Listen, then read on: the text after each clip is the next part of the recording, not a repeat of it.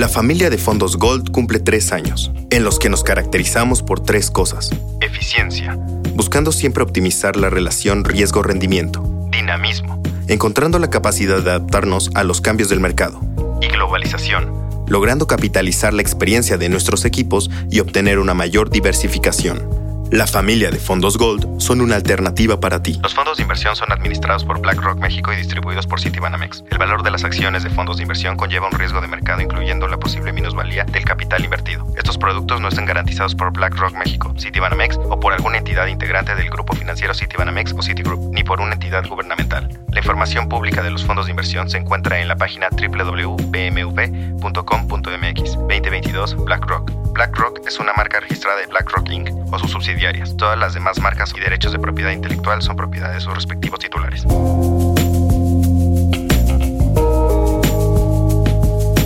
Tengo el placer de, saludar por segunda vez en el podcast a Oscar Pulido, quien recordarán es nuestro head global para estrategias de multiactivos en BlackRock. ¿Cómo estás, Oscar? Qué gusto tenerte de nueva cuenta en Encuentro.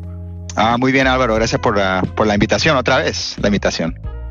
No, hombre, y, la verdad es que cuando pensamos en invitarte por segunda vez, creo que no hay alguien mejor que tú para podernos platicar de muchas cosas que estamos viendo hoy en el mercado, ¿no? Este, todo el día escuchamos conceptos como la inflación, el tema relacionado con la alza de tasas, etcétera, y sobre todo mucho, mucho relacionado en cómo un mercado como el de Estados Unidos nos impacta también en mercados como el de México, ¿no? Y si me permites, me gustaría lanzarte como la primera pregunta que, tenemos. Están comentando que en Estados Unidos nunca se había visto, o más bien más que nunca hace 40 años, que es casi hace pues mucho, inflaciones del 9%, ¿no? O sea, ¿por qué es importante tener esto en consideración ¿Y por qué es importante estar diversificado? Vamos a, empezar a platicar de ese tema, Oscar. Claro, claro. Mira, la verdad, inflación era un concepto, un término que, para, para, muchos pensaban que eso, eso era algo que, que, existió en el pasado, ¿no? Y que pues siempre teníamos inflación, pero inflación a niveles de 1, 2 o 3%. Pero como mencionaste, ahora tenemos inflación de 9% en, en, en Estados Unidos. En, en algunas partes del mundo, inflación más alta también. Entonces, ¿qué pasó? Pues es, una combinación de, varias cosas que ocurrieron al mismo tiempo. ¿no? Tuvimos eh, o tenemos la guerra en, Ucrania, ¿no? que ha, causado que los precios de, petróleo, de agricultura han subido porque Ucrania produce mucho estos, ah, estos recursos naturales. tuvimos la pandemia, que pues todavía existe en diferentes formas en diferentes países, ¿no? Pero eso ha causado que los trabajadores, que hay, hay trabajadores que no han vuelto al mismo sector, al mismo trabajo, están buscando otro trabajo, entonces tú encuentras que muchas compañías tienen mucho problema en encontrar la persona que les haga el, el, trabajo que ellos necesitan. Y entonces eso quiere decir que eh, los salarios de, de, los trabajadores están subiendo porque esos trabajadores tienen la oportunidad de pedir más, ¿no? Tuvimos también ah, tasas de interés eh, muy bajas y también tuvimos eh, estímulos fiscal en muchos eh, gobiernos ah, alrededor del mundo y eso pues entonces se, requería esos estímulos durante la pandemia porque las economías estaban muy golpeadas, los gobiernos entraron, bajaron las tasas, tuvimos estímulos fiscal y eso pues entonces le, le animó a las economías y cuando tú pones todos esos todos esos, eh, esos factores juntos en, en, en, el mismo recipe, diga, eh, tienes inflación, ¿no? Y ahora la, la pregunta es, ah, ¿por cuánto tiempo va a existir? Y hay algo de la inflación también que es un poco psicológico, ¿no? Que yo creo que es, un, e, e, es importante entender también, que si uno se pone a pensar, bueno, si hay inflación, si no compro ese automóvil o esa nevera o esa camisa, si no la compro hoy, en un año va a ser más cara, entonces a lo mejor la debo comprar hoy. Y entonces eso comienza el, el, ciclo como psicológico de la inflación, que la gente se pone como a avanzar las compras y las compañías entonces comienzan a ver eso y comienzan a subir los precios tenemos inflación, ¿no? Como que se, se, repite un poco la película, ¿no? Y, y, entonces por eso, mire, es siempre importante diversificar, no solamente, digan, un portafolio, no solamente hoy cuando hay inflación, pero siempre, siempre porque como hemos visto en el último año, el tema de inflación, que nadie estaba hablando de eso, ahora todo el mundo está hablando de eso, es muy difícil prognosticar el futuro, ¿no? Y entonces un portafolio tiene, siempre tiene que estar como, como posicionado para diferentes eh, temas que pueden ocurrir en el mercado. Oye, Oscar, y, ahorita mencionábamos la parte de la diversificación, pero para los que no están muy familiarizados con la parte de diversificación, ¿nos puedes platicar un poquito qué es diversificar? Y, eso nos va a permitir entrar un poco a más detalle a las siguientes preguntas de la plática. No, claro, mira, diversificar uno, si yo me pongo a pensar que quiero invertir en el mercado, pues ¿cuál mercado? ¿En, qué activo? Porque existen diferentes, diferentes formas en que uno puede invertir en el mercado. Hay renta variable, hay renta fija, hay efectivo, hay diferentes regiones donde uno puede invertir, en, Latinoamérica, en México, en Estados Unidos, en Europa, en Asia, ¿no? Hay diferentes sectores. El sector energético comparado con el sector de tecnología, el sector de salud. Entonces, invertir en el mercado podría ser todo eso, ¿no? Y, es importante saber que como hay diferentes formas de, de invertir en el mercado, diferentes sectores, regiones, invertir para largo plazo no es tratar de escoger la mejor inversión. ¿No? Porque eso va a ser un juego que uno nunca va a ganar. Uno, nunca va a saber eh, eh, de, año a año cuál va a ser el mejor activo que uno, uno haya podido comprar. Si, fuera un, bono, una, acción, cualquier sector. Entonces siempre es importante combinar todos esos, esos activos en un portafolio, porque para invertir en el mercado eso es un, eso es un juego de largo plazo. Y el largo plazo, uno quiere que el portfolio de uno pueda sobrevivir los diferentes siglos de mercado que uno va, que uno va a ver en su vida. Oye, en México decimos, Oscar, que no hay que ponerlos todos los huevos en una sola canasta, ¿no? Sino hay que, hay que ponerlos en diferentes lugares porque no sabes al final cómo se va a comportar, ¿no? Este, pues tu inversión o tu decisión o tu, tu activo en, en diferentes circunstancias, ¿no? Entonces, creo que se parece mucho el concepto, es decir, oye, no te enfoques en un solo lugar, sino diversifica de alguna manera para efectos de contener estos riesgos, ¿no? Y esto, esto me lleva a, un siguiente punto que, estoy seguro que nuestro auditorio también ha, escuchado y es, oye, estamos en un mercado bearish, ¿no? Pero, pero hace poco o, hace relativamente poco, el año pasado tal, y durante cierto tiempo decíamos que estamos en un mercado bullish, ¿no? ¿Nos podrías platicar, o sea, qué es eso? ¿Qué es, qué es estar en un mercado bullish? ¿Qué es estar en un mercado bearish? ¿Cómo catalogas el momento en el que estamos? ¿Y por qué la diversificación es importante notar este tipo de, movimientos? Claro, mira, los, los bullish markets, los bull markets, eh, pues eh, son eh, más frecuentes que los, que los bear markets. Comencemos ahí. Y los bull markets son específicamente cuando estamos viendo los precios de los eh, mercados, cuando los mercados están subiendo. Y eso es, eh, muchas veces estamos hablando del, mercado, del mercado accionario, del stock market, donde cuando se habla mucho del bull market. Pero un tema que fue consistente por muchos de los últimos 30, 40 años es que no solamente tuvimos un bull market en, en la renta variable, en acciones, pero también en la renta fija. ¿no? Los precios de bonos también subieron. Y entonces, pues, un portfolio diversificado benefició de, de muchos los activos entre ese portfolio multiactivo subiendo. Eso es un bull market. Ahora, este año, el 2022, lo que ha sido pues un poco difícil de, de absorber es que estamos en un bear market donde los precios de, de, los, de los activos están bajando y están bajando en la renta variable y también en la renta fija, ¿no? El, el golpeo ha sido de los dos lados. Ok. Pero, pero vuelvo otra vez al, al tema de que históricamente los bull markets ocurren con más frecuencia que los bear, markets. Es decir, una persona que está invertida en el largo plazo, en un portfolio diversificado, ah, si mantiene eh, su inversión en el mercado, está participando históricamente mucho más en los bull markets que en los bear markets y eso es lo que produce las ganancias ¿no? que uno puede tener en el, en el mercado. Lo que los bear markets eh, de verdad es un examen. Es un examen para la persona que está invertida en el mercado. Y hay gente que pasa el examen y gente que no la pasa. La gente que pasa el examen son los que en 30, 40 años se retiran con un portfolio y pueden retirarse y pueden tomar tiempo con sus, nietos y como relajarse un poco.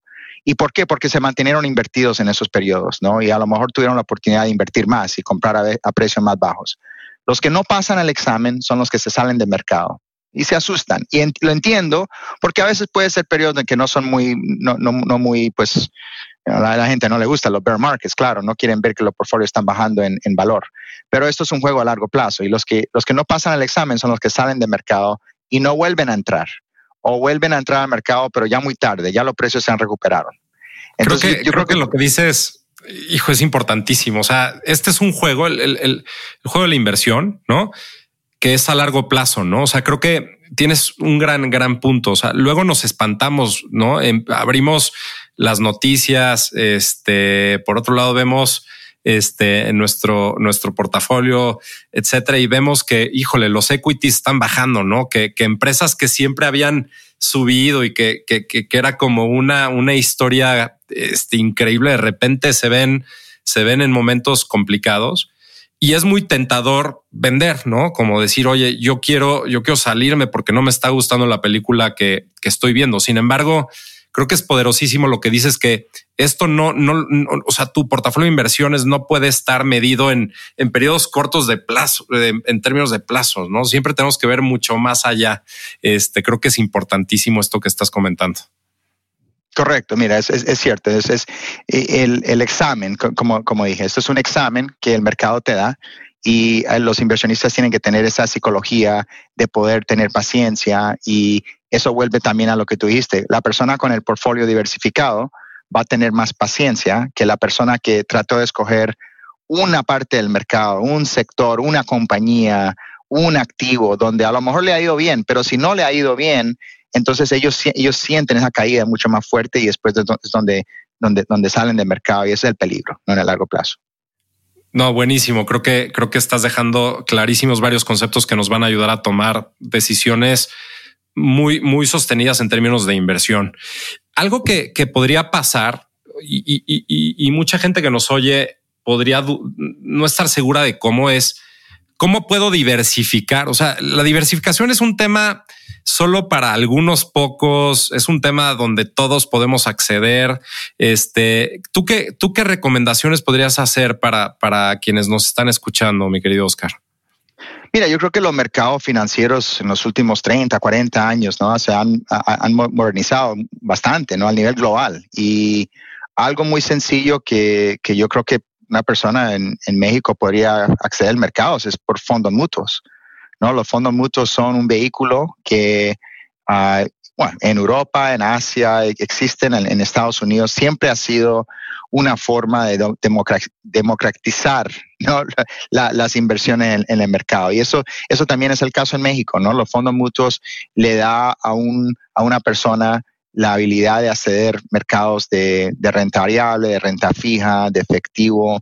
Y personalmente yo creo que fondos multiactivos también son la mejor forma para una persona que, está comenzando a invertir en el mercado, porque esos inmediatamente te están dando diversificación, ¿no? Que, volviendo al tema de, de, siempre importante diversificar. Pero los mercados y invertir para largo plazo no es necesariamente para la persona que tiene que ser muy sofisticada sobre el mercado. Esto no es algo que solamente una, un porcentaje de la población global solamente puede participar en este, en, este tema, ¿no? Esto es de verdad algo que, como ha pasado el tiempo, la innovación que hemos visto en, los mercados financieros, ahora es algo que muchos clientes y much, muchos, uh, muchas personas pueden acceder.